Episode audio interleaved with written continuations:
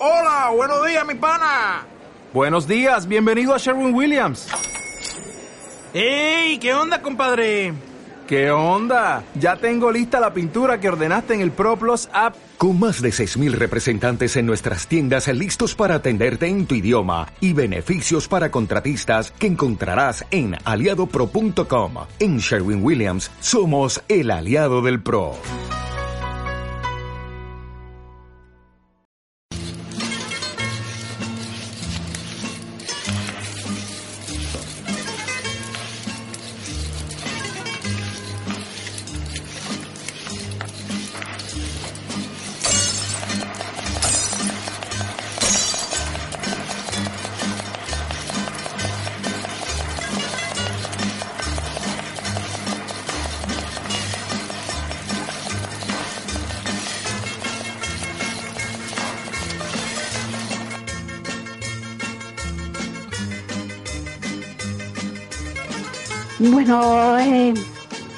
Buenas. Eh, esto es una, una, una, una, idea que se me ha ocurrido así de repente. Esto se llama el rinconcito. La, la, la, aquí opinando Ana María desde la cocina.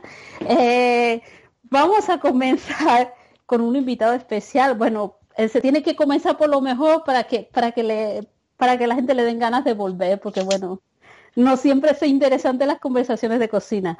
Eh, Hoy tengo el gusto de presentarles conmigo aquí a Ana María desde la cocina y para Crainy, eh, Joan Villa del Prado. Muy buenas, Joan.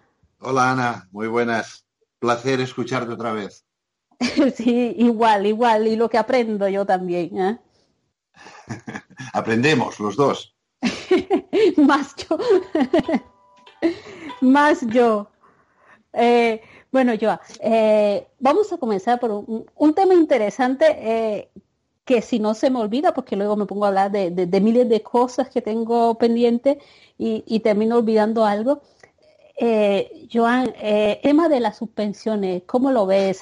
Ferrari insiste, la FIA dice que va a mirar que se decidirá antes de los test, pero ya estamos aquí cerquita de los test y todavía no se, no se ha dicho mucho.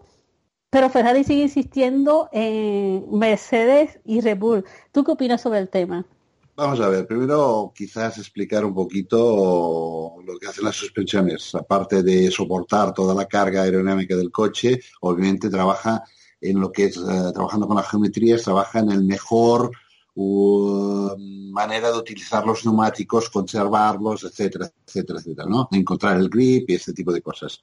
Entonces, para para que la gente entienda, cuando tú trabajas en el túnel de viento, y yo he tenido la gran suerte de trabajar en más de seis, eh, lo que siempre buscas optimizar el coche, ¿no? Pero esta parte de optimizar el coche, que es la altura en relación del suelo del coche con el asfalto, eh, no es constante cuando corres en Fórmula 1. En un túnel de viento la puedes conseguir porque no tienes efectos uh, laterales, pero en un circuito donde hay subidas, bajadas, eh, coches delante, gradas, vientos laterales, etcétera. Todo esto es, complicado. Entonces, este óptimo nunca se consigue en el circuito. Y la gente tiene la tendencia a, ir donde las alturas tienen una franja, por decirlo de alguna manera, de, de 3-4 milímetros. Y ahí es donde buscan lo mejor del coche. No es lo mejor estático, pero no estático. No es lo mejor en una sola posición, sino en, esta posición que puedes subir el coche y bajar sin perder demasiada carga. Pierdes en comparación a lo que has conseguido inicialmente, pero es un coche mucho más seguro en pista, ¿no? Esto es lo que se eh, intenta todos los ingenieros trabajar y buscar la forma de hacerlo. Bien, ¿Cómo se consigue esto? Pues trabajando con los amortiguadores. Antiguamente teníamos cuatro amortiguadores, cuatro muelles eh, loicoidales, unas barras de torsión y con eso se jugaba con la suspensión de las alturas, adelante, atrás, etcétera, etcétera. Llegó los 80, en los, mitad de los 80, de los 80 llegó un genio que se llamaba Colin Chapman y Peter Wright, que básicamente descubrieron las suspensiones activas.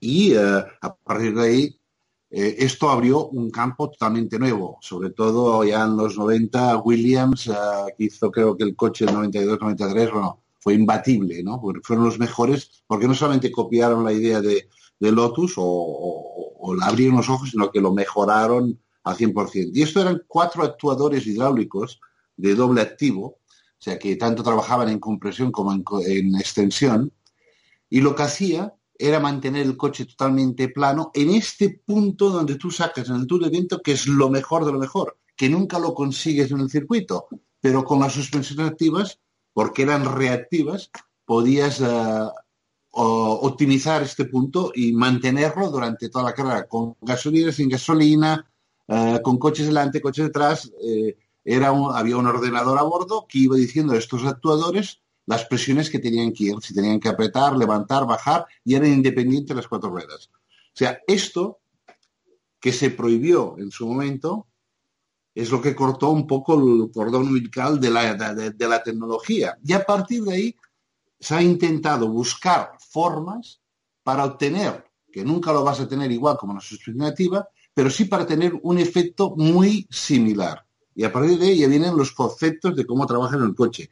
Hace unos años teníamos el Freak, después teníamos el Freak que lo, cancelaron porque estaba conectada la suspensión delantera con la trasera. Eh, hemos tenido el Mass Damper, hemos tenido infinidad de cosas para evitar estos movimientos del coche en cuanto aceleras, que el coche baja de atrás, cuando frenas, el coche mm, se morra, estos movimientos de que sean lo mínimo y lo más estables posibles. Bien, obviamente no se puede utilizar el freak, esto está claro, y eh, se puede utilizar las suspensiones. ¿Cómo lo han hecho los ingenieros hasta ahora? Pues han intentado, para buscar la adherencia, el grip del neumático, necesitas una suspensión que sea bastante floja, ¿no? Ah, blanda, por decirlo de alguna manera, porque asume mm, todos los defectos del, circuito, los arcenes, etcétera, etcétera. Pero esto, obviamente, si tú hicieras un coche blando, en curvas rápidas serías un desastre, porque tendrías muchísimo rol, aunque la barra estabilizadora ¿eh? está para ahí, la barra antirrolido que decimos nosotros, ¿no? Esta es la, que está para, evitar el rol del coche. Bien. Dicho, dicho esto, eh, lo que tienes que hacer es, de alguna manera, es tener estas suspensiones blandas, pero que el coche no te toque el suelo, porque si no, con la suspensión solamente blanda, el coche en frenada tocaría el suelo y en aceleración también tocaría el suelo. ¿Cómo se consigue esto? Con un tercer amortiguador, que ya desde hace muchísimos años creo que ya en el 94 nosotros teníamos el, cuando quitamos las suspensiones activas, buscamos este método que era el tercer amortiguador, que nunca nadie ha hablado, pero casi todos los equipos lo llevan, que es básicamente el amortiguador que controla la altura del chasis en relación al suelo y deja un poco más libres la suspensión para poder trabajar y tener más grip. Y esto es como hasta ahora han estado trabajando. ¿Qué es lo que están hablando? De que quizás este tercer amortiguador es eh, no solamente es pasivo, sino que es activo. Y ahí es donde, en teoría, infringiría la, regla, eh, porque afectaría, según ellos, eh, los movimientos aerodinámicos. Bien, que afecte a la aerodinámica es una chorrada porque todo afecta a la aerodinámica. El hecho de que tú frenes estás cambiando el punto, la, la aerodinámica. El hecho de que tú gires y que una rueda se incline más que la otra o una se levante, como hemos visto alguna vez, estás cambiando la dinámica. Todo esto es difícil de, controlar, por decirlo de alguna manera. ¿no? El coche en sí, tal como era, sin ningún tipo de cosas, ya afectaba la aerodinámica. Por esto que, en ese sentido. Pero este tercer amortiguador es muy importante. ¿Y cómo se ha utilizado este tercer amortiguador hasta ahora? Es un amortiguador hidráulico con gas y aceite, posiblemente, y eh, la manera, este no tiene un, muelle convencional, no es un muelle helicoidal. Tiene lo que llamamos nosotros bezels, que son unas, como unas arandelas ovaladas, en las cuales, depende cómo las pongas, pues tienen más o menos eh, eh, dureza, por decirlo de alguna manera. Con este controlan la altura exacta del coche a la carga aerodinámica establecida, a la velocidad establecida, y con los otros los dejan jugar un poquito más. Obviamente esto es mecánico, no hay ningún tipo de problema ni nada ilegal.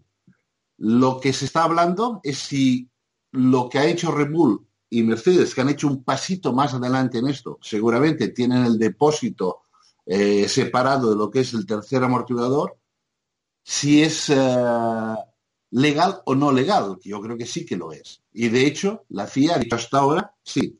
Y hemos de explicar una cosa muy importante y una regla muy importante de la FIA, que cualquier innovación que tú tengas en el coche, antes de ponerla en el coche la tienes que presentar a la FIA, con los diseños, con todos los particulares y el por qué lo estás haciendo, qué es lo que piensas ganar.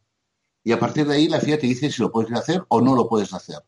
Y es evidente que lo que han hecho tanto Mercedes como Red Bull se puede hacer. En cambio, lo que propuso Ferrari, que no lo sé, es que dijeron que era ilegal. Y ahí estamos. Yo creo que a partir de ahí, eh, creo que más no se puede decir porque tampoco sabemos mucho más. ¿Me escuchaste? sí, yo te estoy escuchando eh, detenidamente. Eh, una pregunta. hay una parte que, bueno, yo no soy ingeniera, ¿Por qué quitaron eh, las suspensiones activas? Esta es la parte que no comprendo. Si siempre estamos buscando, buscando cómo, cómo lograrlo o lo quieren poner más difícil. Que hay un, hay un artículo, bueno, la, parte, las suspensiones activas es un programa que no se hace en dos días, es un trabajo bastante grande, donde se tiene que invertir bastante dinero. De hecho, eh, Williams tardó cuatro o cinco años en tenerlas de verdad óptimas y eh, hay una ley en el reglamento deportivo que dice que los pilotos tienen que conducir el coche sin ningún tipo de ayuda. Y se buscaron a este tipo de ley, o sea, agarraron a este tipo de ley para decir, cortamos las suspensiones activas.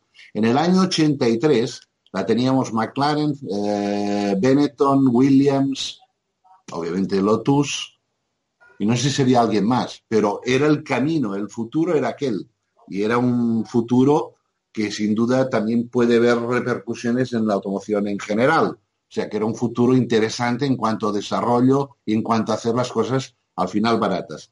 Hace poco, el mismo Jean Todt, presidente de la FIA, dijo que quería volver a tener las suspensiones activas, pero que la FIA diseñaría el sistema que lo daría a los, a los equipos y cada equipo solo podría montar aquel sistema, no podría desarrollarlos, para evitar los costes. Es una situación, y se está hablando de muchísimas cosas, pero en este momento no hay nada claro. Lo que sí está claro es que Charlie ha dado el ok a Mercedes y a Red Bull, en cambio la propuesta que hizo eh, eh, Ferrari le ha, dado el no ok. O sea que si, si, entiendo bien, eh, Ferrari es más bien, yo lo veo como una protesta ante, ante ante lo que ellos no han, no, han sido aprobados, o más bien que ellos no han, sabido lograr hacer lo que ha hecho Red Bull y Mercedes, y entonces ahora están buscando cómo, cómo, justificar que no hayan podido lograr lo de ellos. A ver, Ferrari siempre ha sido un equipo muy poderoso y la voz de Ferrari en Fiat y en, eh, en el mundo de la Fórmula 1 tiene un peso muy, muy importante. Obviamente Ferrari está bajo una presión enorme de ser competitivos, de ganar un campeonato o al menos estar luchando por un campeonato ganando carreras. Y las cosas no están saliendo todo lo bien que ellos esperan. Entonces, eh, es, siempre es fácil, cuando las cosas no te salen bien, buscar las, eh, las excusas. Eh, esto es bastante típico en Fórmula 1, ¿no? Y lo pasé con mis propios huesos en el año 94 con, con Benetton, ¿no? Es el buscar uh, dijéramos que estos hacen trampa o están haciendo algo ilegal, etcétera, etcétera. Pero yo vuelvo a repetir, si Red Bull hizo, porque no es la primera vez que lo tiene, ya lo tiene desde hace tiempo, y Mercedes lo ha hecho, y lo han pasado los filtros de la FIA, de Charlie White, y él les ha dado el ok, es imposible que esto lo tumben.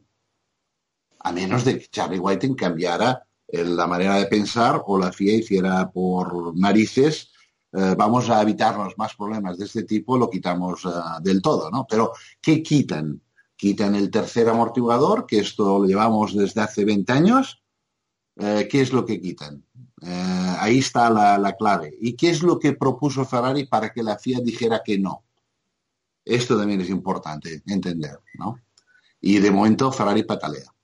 Y entonces esta patalea puede llegar hasta la primera carrera si no se ha solucionado durante las pruebas de, de invierno, estas pruebas de Montmeló, y podemos llegar a la primera carrera con una protesta por parte de Ferrari en la cual creo que los técnicos que tienen que aceptar esta protesta, si están de acuerdo en la decisión de Charlie, no habrá ningún tipo de, de problema. La tiene Sí.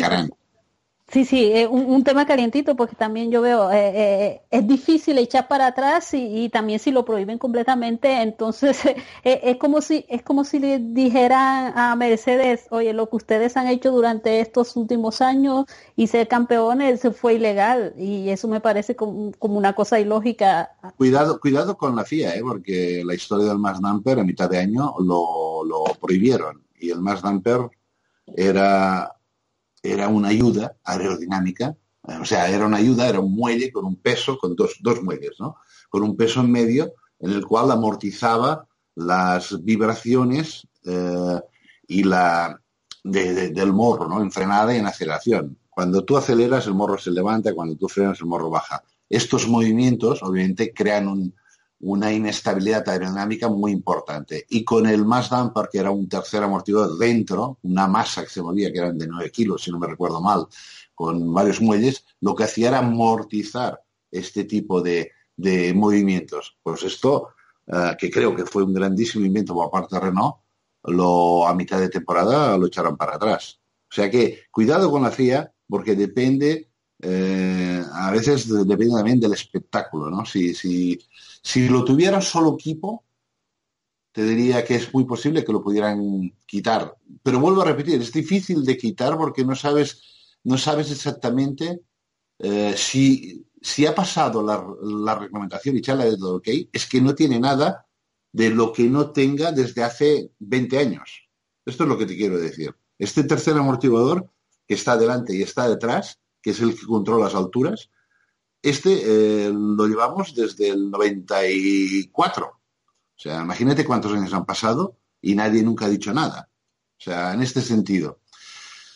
Por esto que lo veo, lo veo difícil por la posición de Ferrari, pero con la FIA nunca se sabe lo que puede pasar. Y tampoco Y- y es sabemos que- exactamente la propuesta de Ferrari ni exactamente el diseño de Red Bull y de Mercedes para poder tener una opinión un poco más fuerte, ¿no? Yo, mm, en ese sentido, lo único que puedo decir es que si Charlie ha dado el ok, y este ok lo lleva desde varios años, mm, me, me cuesta entender que ahora cambie de pensamiento.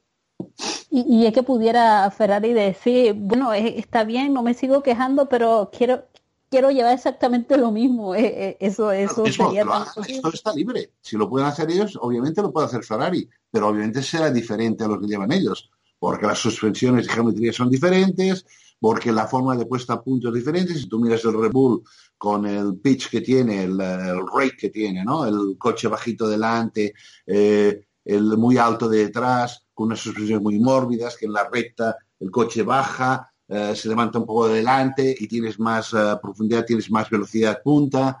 Todo este tipo de cosas son cosas de concepto cuando tú diseñas el coche desde el inicio. No es que tú puedas tener un coche y de golpe lo pones como una cuña y te va a ir tan bien como Red Bull. Al contrario, has de pensar y diseñar el coche bajo este concepto y a partir de ahí eh, ir trabajando y al final lo optimizas, ¿no? Sabes exactamente cuándo tiene que bajar, qué muelles tienes que poner, cómo tienes que trabajar con este tercer amortiguador para que tengas la optimización de todo, ¿no?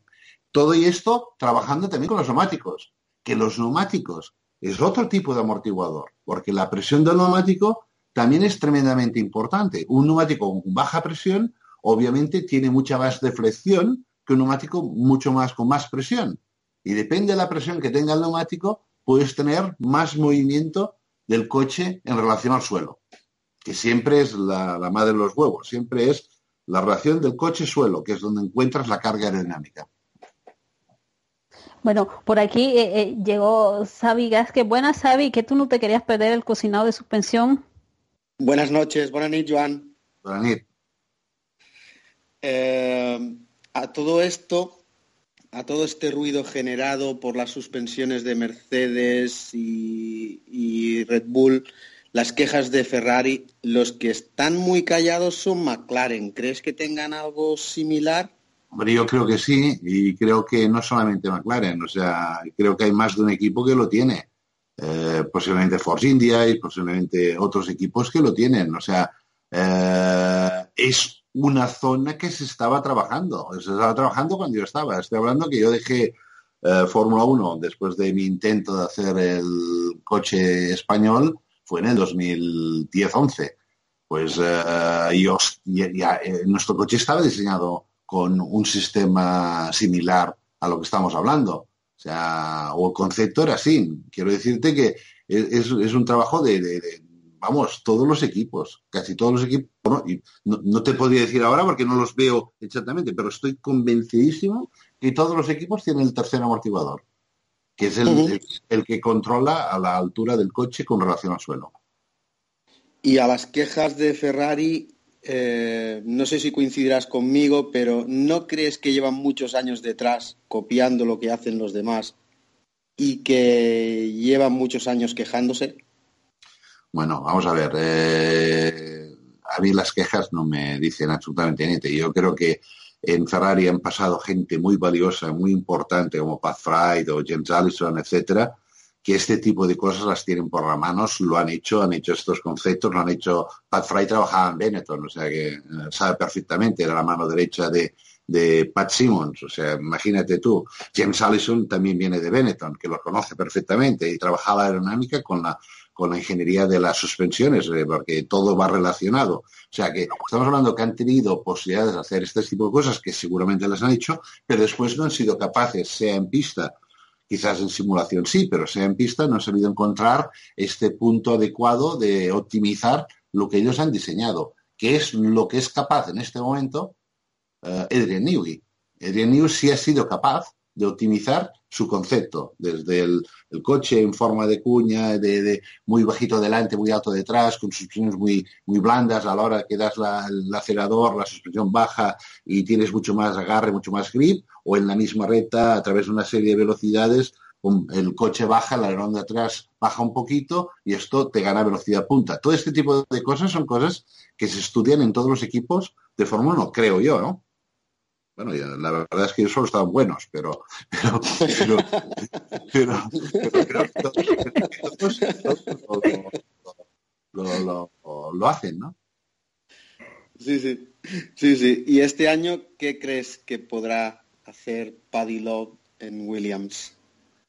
Yo creo que Paddy Love tiene eh, necesita más tiempo. Yo creo que sí, depende de cómo encuentra el coche, a qué estado aerodinámico lo encuentra, eh, qué valores él cree que son los fundamentales, importantes en el coche, porque cada ingeniero tiene su, librito de, diseño, ¿no?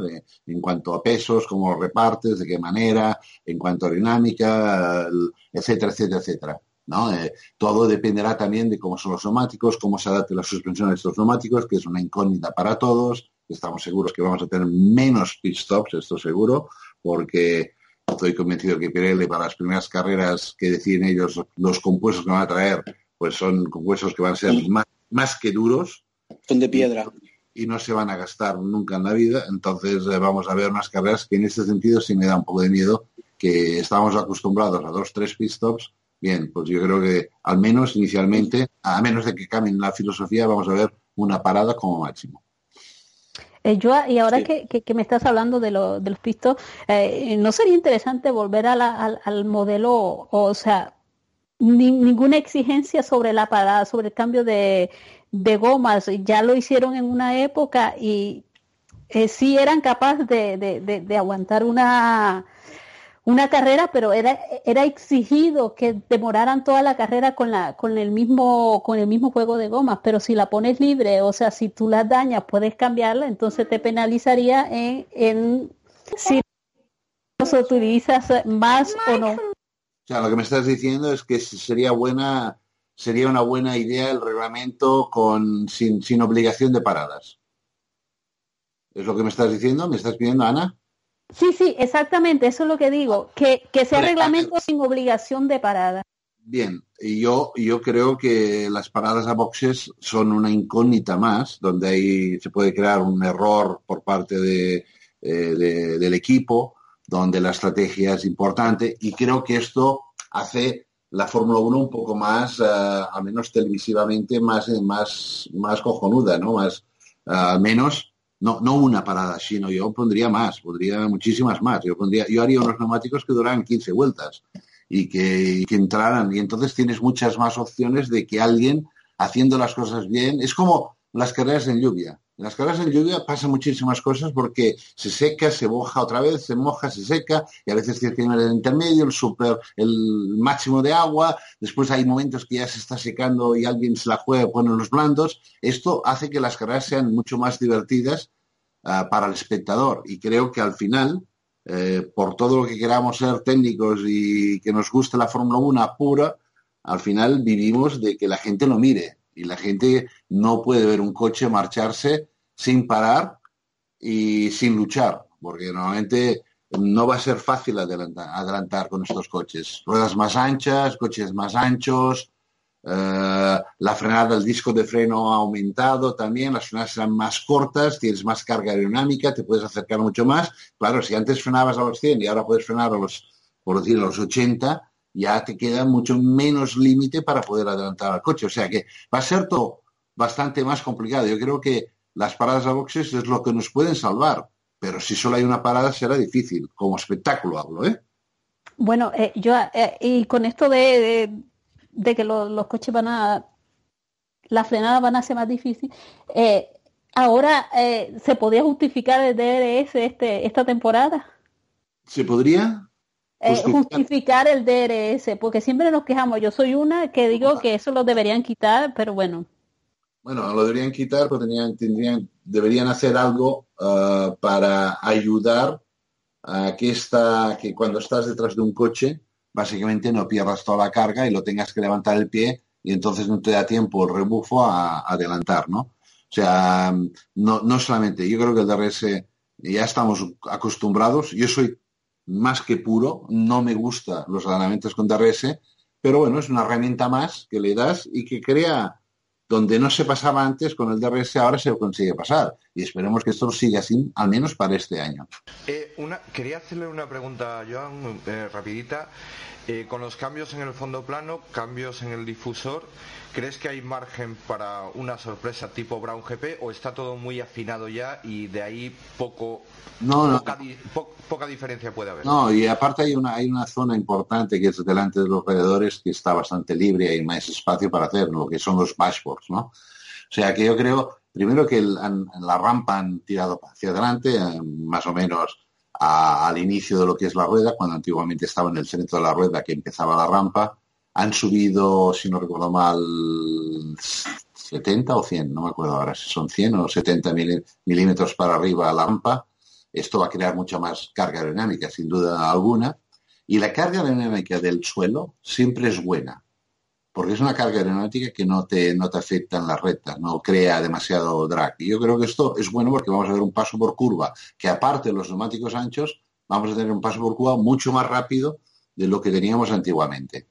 Quizás en recta, por el hecho que tienes las ruedas más anchas, va a tener un poquito más de drag, y esto implicaría que serías un poco más lento, pero si sales mucho más rápido de la curva, al final, la velocidad óptima del final de la recta puede ser la misma o, superar los coches van a ser fácil cuatro segundos más rápidos, yo creo. Pero aquí entra el juego en qué es lo que te interesa o qué interesa al espectador. Que el coche sea cuatro segundos más rápido para que no se pueda comparar con GP2, que es el por qué se hace, o interesa que haya un show, que haya luchas, que haya, que haya cuerpo a cuerpo, eh, que haya adelantamientos, que haya errores en pista, errores de pilotos. Los coches van a ser mucho más físicos, los pilotos ya se están preparando todos porque el cuello va a afectar mucho más, porque vas a entrar en las curvas con unos Gs mucho más altos de los que habían hasta ahora. O sea, ¿qué es lo que, qué es lo que buscamos? ¿Buscamos acción eh, para que todo el mundo disfrute o buscamos... Eh,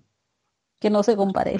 Que, no, que, que, que sean uh, solamente rectas eh, que sean más, más rápidas en la red porque es, o que sean cuatro segundos más, más rápidos porque esto no, no, no significa absolutamente nada porque al espectador que sean cuatro o cinco no le importa un rábano lo que le importa es la, la guerra el circuito sí claro una carrera de taxistas no es nada Emocionante.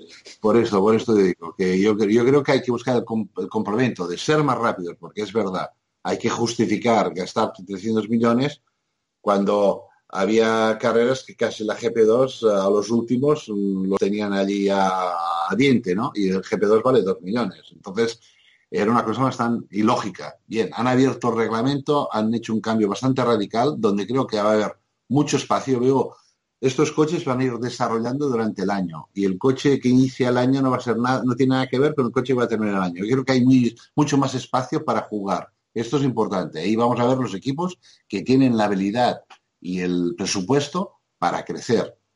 Y obviamente eh, una parte muy importante, porque los motores cada día están más limitados, cada día se acercan más unos a los otros, las diferencias se van disminuyendo.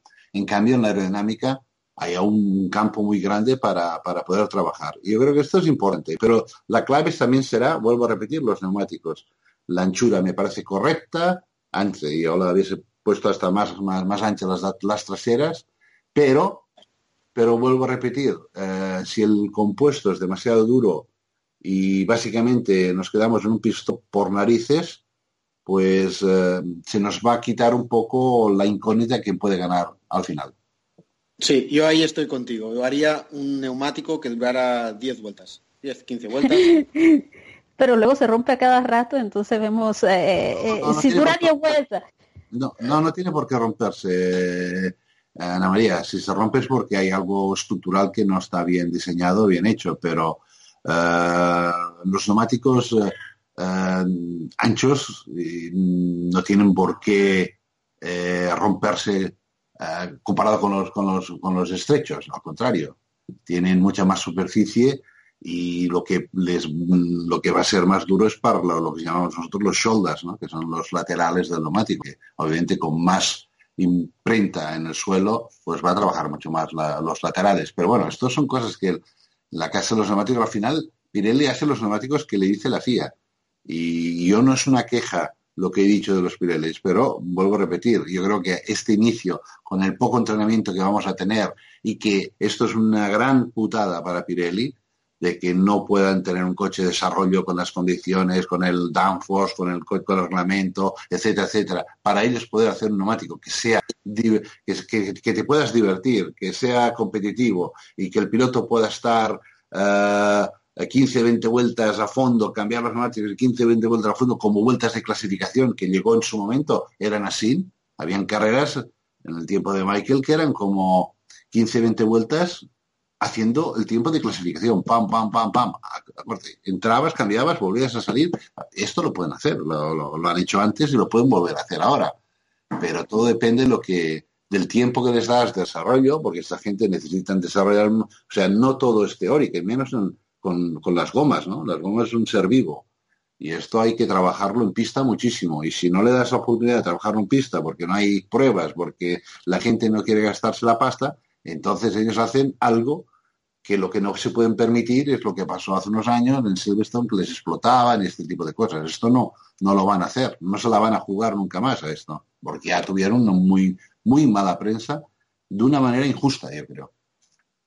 Eh, Joan, ahorita tocaste el tema de, eh, de, lo, de, los pilotos que se están preparando porque va a, las exigencias físicas van a ser mayores. Eh, todo el mundo dice los jóvenes van a sufrir porque ellos no están acostumbrados, porque no saben, eh, les tocó fácil con los B6 que bueno, al contrario necesitaban era no entrenarse, estar más delgados pero desde mi punto de vista, eh, yo digo, pues los jóvenes que comienzan esta temporada, eh, da igual que sean más físicos o no, es su primera temporada de F1, yo no veo que pueda ser, eh, para ellos no es diferente. Eh, ¿Tú qué opinas de esto? Porque también los pilotos antiguos que necesitaban mucha fuerza física, eh, ya tuvieron bastante con, estos B6 y que ya no es lo mismo el auto que conducían o cuando conducían en 2003 y como Felipe Massa, Fernando Alonso, Raikkonen, que, a, que esta temporada que, que, están en 2017 pues eh, ya ha pasado mucho tiempo. Sí, es verdad, ha pasado mucho tiempo, pero uh, si tú uh, inicias, o sea, el, había, hasta este momento, la gente que pasaba de GP2 a GP3 o de las World Series a la Fórmula 1, la diferencia no era tan grande. O sea, neumáticos estrechos, un coche eh, delicado, control, pero no era tan físico. ¿eh? Sobre todo desde que tenemos ya la, la dirección asistida y este tipo de cosas ya no es físico. Antiguamente la dirección asistida casi no existía, ah, si te hablo de los 80 no existía y el neumático si era más ancho o menos ancho lo notabas muchísimo, si tenías más agarre o menos notabas muchísimo y esto tenías que tener unos brazos, unos músculos importantes. Después empezamos ya con eh, las fuerzas laterales y empezó la historia de los cuellos, ¿no? Y sí es verdad que los coches eran tremendamente físicos, lo hemos visto con grandes atletas que terminaban la carrera totalmente desesperados. Bien, el hecho de que el neumático sea más ancho, el, hecho de que tengamos más caballos, el hecho de que tengamos un coche más ancho, este coche va a ser más físico de lo que era antiguamente. Pero a la misma manera, la gente que está llegando, mira, Carlos Sainz ha, puesto cuatro kilos, pero cuatro kilos de músculo, no de grasa. O sea, se ha vuelto un, orco, ¿no? Tiene un cuello cuadrado, un brazos de, de bestia. O sea que la gente sabe perfectamente que estos coches son mucho más delicados y más eh, duros de conducir que los coches que han estado hasta ahora, que me parece correcto. Sí, evidentemente van a acabar los gran premios más, más cansados. Más agotados. Como cuando lo eh, veíamos en, que digo, Singapur, Brasil, que, que, se hace al revés, que en una época cuando veíamos a los pilotos llegar al podio estaban completamente eh, desgastados, ya, ya casi no, no podían ni, ni, tenerse en el podio. Y últimamente tú veías el año pasado en Singapur, Brasil, eh, estos muchachitos como Verstappen, Ocon, eh, terminaban la carrera y tú lo veías fresquito, digo, hombre, pero parece que no hubieran hecho nada. Bueno, también es verdad que desde hace muchísimos años, quizás el primer iniciador fue Nicky, después Michael, la preparación física ha sido algo muy importante para todos los pilotos. Yo creo que en particular Michael hizo una, una escuela y a partir de ahí todo el mundo empezó de verdad a trabajar en gimnasio, en karting, en cuellos, en todo este tipo de cosas, ¿no? Y creo que ellos ya vienen de una cultura donde el ejercicio y el trabajo físico fuera del coche es muy importante. Creo que a ellos no les va a pillar tan, tan de sorpresa, pero mm, de todas maneras, vuelvo a repetir, vamos a ver, vamos a ver los días de Barcelona, porque me acuerdo, tengo una anécdota muy buena, o sea, obviamente Kubica ganó el campeonato de las World Series, y tuvo la posibilidad de, de, probar un Renault y era en Barcelona, yo estaba con él y yo le había dicho durante todo el año, Robert, eh, prepárate, prepárate el cuello, prepárate, no, que estoy bien, que estoy de puta madre, mire, mire, yo levanto con el cuello, va, muy bien. Tres vueltas y me, me, dijo, oye, que no haga una tanda larga, ¿eh? porque si hago una tanda larga no se me va el cuello, se me va el cuello. Entonces yo le dije a los ingenieros, oye, dale cinco vueltas, cinco vueltas, una de entrada, una salida y tres eh, tal, y así fue, hizo, hizo unos tiempos que eran espectaculares, ¿no? De allí eh, el mismo Sauber y otros equipos estaban interesados y bueno, y al final decidimos ir por Sauber, ¿no? Sauber BMW. Pero lo que quiero decirte es que a él mismo le chocó. En Barcelona, cuando habían las dos, las dos, las dos curvas, eh, en la recta, ¿no? Que era un sitio donde hay muchísimos Gs, hay muchos agarres, el asfalto es muy fuerte, tienes muchos, tienes muchas fuerzas laterales y básicamente te destrozaba el cuello. Y esto es lo que es lo que se puede encontrar. Pero yo creo que todo el mundo es suficientemente inteligente y está suficientemente bien asesorado para que esto no ocurra. En este sentido, creo que al menos los nuestros, Fernando ya es un caballo y yo creo que Carlos ya es otro, otro caballo. O sea que en este sentido no, no, no creo que tengamos ningún problema. Eh, bueno, Joa, para ir casi, casi finalizando, eh, sobre los fichajes, yo creo que lo habíamos hablado al principio de la temporada. Estábamos con el tema de que yo había dicho, de pronto Allison era rumor de que podía ir a, Mercedes. Eh, está Paddy Lowe que se va a William. Eh, en ese momento hablábamos de los, eh, de del jardinaje que pues entre comillas no fue tan largo y parece ser que para para Alison pues tampoco va a ser un año porque comienza a trabajar a partir del primero de marzo. Eh, ¿Cómo ves estos nuevos fichajes? ¿Van a tener una influencia? Yo sé que de parte de Mercedes han dicho, bueno, ya el equipo está, está formado, él viene solamente eh, como a coger un equipo y dirigirlo y por parte de...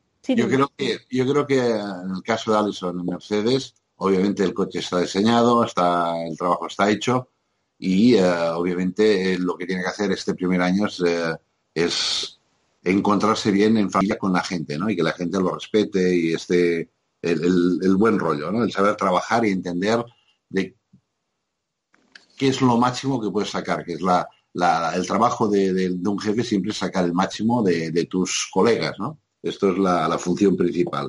Y lo mismo con Padilov, pero Padilov va a llegar más tarde, aunque normalmente las, el Garden Leaf, que se dice, es... Eh, es más de un año, o un año o más de un año. Creo que eh, con Paddy han hecho este, este movimiento por la historia de, de, botas, ¿no? El hecho de que han aceptado volver a coger a más, a dejar a botas, etcétera, también estaban, estaban un poco, estaban un poco en, eh, en débito con Williams, ¿no? Y creo que en ese sentido no lo dan al inicio, pero lo van a dar creo que en dos o tres meses. O sea que esto no es ningún problema. Pero esta gente sí que puede aportar, porque puede, primero tiene que mirar la organización, después ver de la organización qué es lo que ellos creen que puede mejorar. Después entender el coche y a partir de ahí alguna de sus ideas, entender lo que le pasa al coche, que esto siempre es muy importante, porque para cambiar tienes que entender qué es lo malo y qué es lo que tienes que hacer para ponerlo bien, ¿no? Y esto es el tiempo que van a pasar. Pero los coches buenos de esta gente los vamos a ver el año siguiente. Una, una preguntita, Joan, y finalizo. ¿Crees que con las ruedas atrás, con este pedazo de rodillos, eh, podemos encontrarnos con algún equipo que tenga al inicio de temporada algunos problemas con los diferenciales? Mm, no, no creo.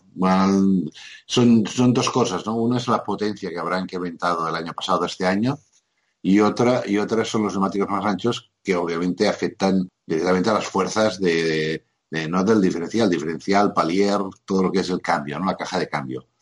Y yo creo que todo esto lo habrán calculado y habrán, uh, habrán reforzado, habrán hecho que los cambios, piensa que los cambios, si no recuerdo mal, son uh, tres carreras o cuatro carreras.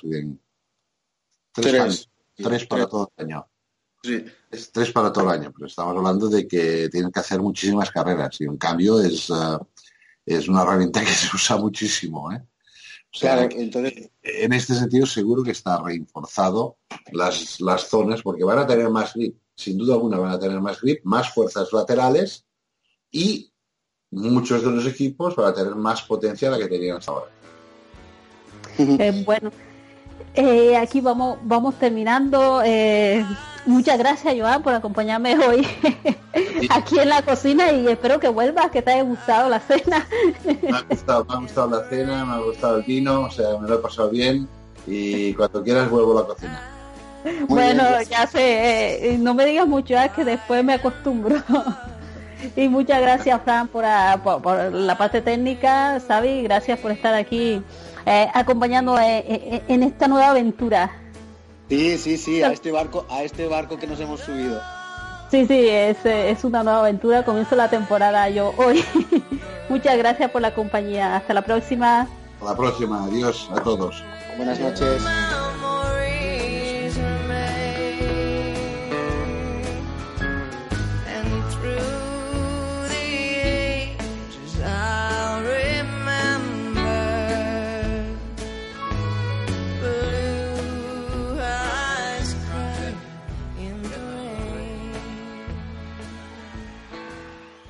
You only have a 401k, you're not getting the most for retirement. Wait, what? Add a Robinhood IRA on top, then they'll boost it by 3%. You can do that? And if you transfer in any retirement account, you get 3% on top of that. Is there a limit to the match? No limit. Robinhood Gold gets you the biggest contribution match of any IRA on the market. Sign up for Robinhood Gold at Robinhood.com slash boost by April 30th. Subscription fees apply. Investing involves risk. 3% match requires gold for one year from first match. Must keep IRA for five years. Match on transfers subject to additional terms and conditions. Robinhood Financial LLC member SIPC.